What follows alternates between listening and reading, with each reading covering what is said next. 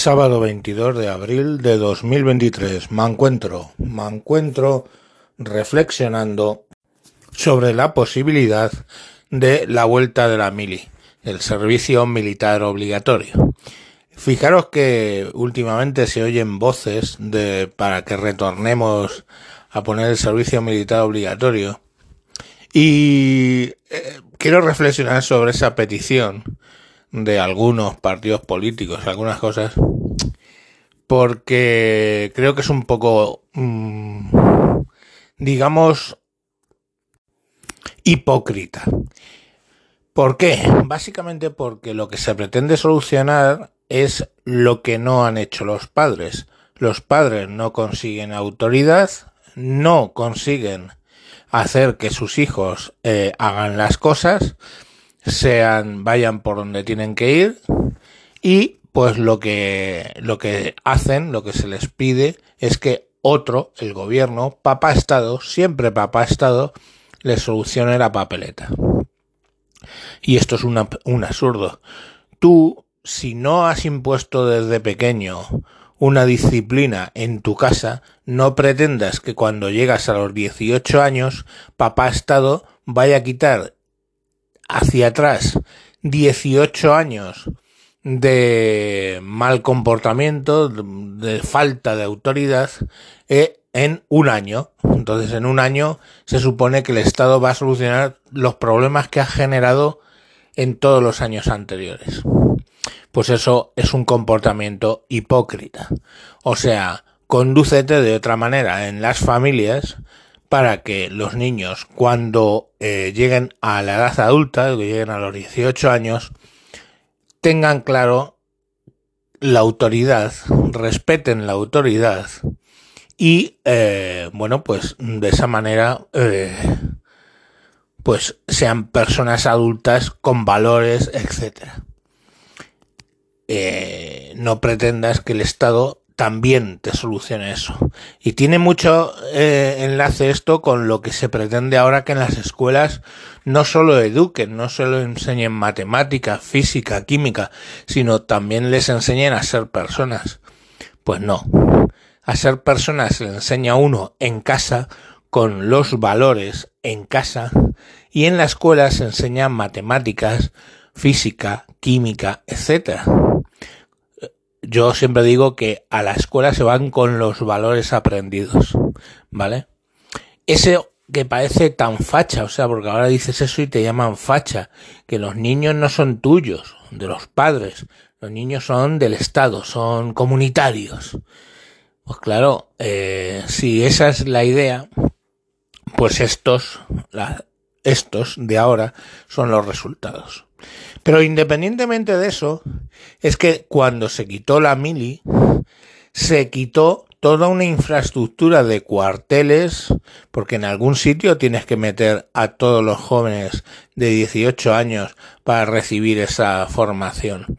Entonces tú tendrías que volver a poner toda una infraestructura de cuarteles para eh, hacer ese, esa formación, esos, esa mili, ¿vale?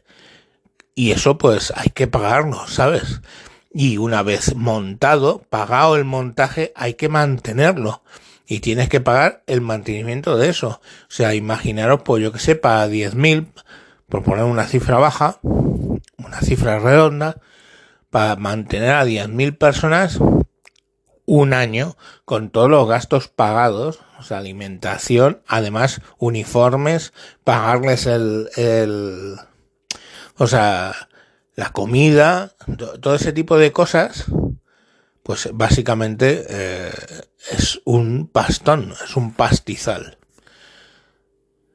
Y como os digo, pues es raro el beneficio que se sacaría. Yo no hice la mili, no voy a engañar, no hice la mili. Salí excedente del contingente de 1986. Porque en ese año, 86, que me tocaba a mí hacer la mili, adelantaron la mili un año, ¿vale?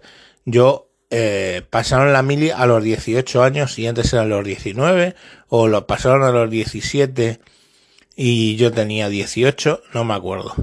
El caso es que juntaron los del 67 con los del 68. Se juntó tal cantidad de gente que nos salvamos por excedente de cupo uno de cada cuatro. O sea, había más un 25% de jóvenes más de lo que podía admitir el sistema de cuarteles, etcétera.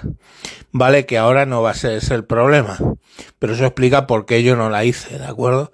Y bueno, pues por eh, te das en cuenta que yo sí que tuve valores. Yo eran otros tiempos, ¿vale? Entonces digo, vamos, que mis padres sí que se preocuparon porque yo tuviera una formación y unos valores. O yo me preocupé, o yo la sociedad, o no lo sé. Eran otros tiempos. Pero bueno, ahí hubiera estado un año que en vez de estar en la universidad, hubiera estado en el servicio militar. Partía un poco la vida el, el tema de, del servicio militar obligatorio, ¿vale? Por eso había algunos que se apuntaban a milicias universitarias o cien mil alternativas que había, que había para pues tratar de compaginar las dos cosas. Pero la realidad es que sí que partía un poco la vida. Entonces, por todo esto que os he comentado, pero es que además tú metes a 10.000 chavales que no conocen, ¿vale? Eh, la autoridad y cómo les pones la autoridad punitivamente, ¿no? Eh, en la mili antiguamente era muy normal llevarse un tortazo y nadie se echaba las manos a la cabeza. Había sido un gilipollas y te habían dado una hostia con la mano abierta. Eso ya es implanteable. Pero coacciones como y no vas a salir eh, este fin de semana con tu novia o no vas a... O sea, todo ese tipo de cosas tampoco serían tolerables. Empezarían las demandas y nos encontraríamos con que a los eh, militares, como hemos hecho con los profesores, como hemos hecho con los padres, le quitaríamos la autoridad, de modo que otra vez tendríamos el mismo problema. Y los cuarteles, pues básicamente serían, eh, pues yo qué sé, unos hoteles donde el niño iría allí a hacer lo que quisiera o lo que pudiera. Y el concepto de lo que es la mili, de lo que se trataba de explicar allí, de igualar a las personas en los derechos, de enseñarles un poco comportamiento vital, etcétera, y la autoridad, pues simplemente se perdería. Entonces creo que a fecha de hoy, en este país, como estamos formando los niños y el problema es de los padres, no nos engañemos, y del Estado porque le vende a los padres la idea de que no son hijos suyos, pues creo que no, no puede volver la mili.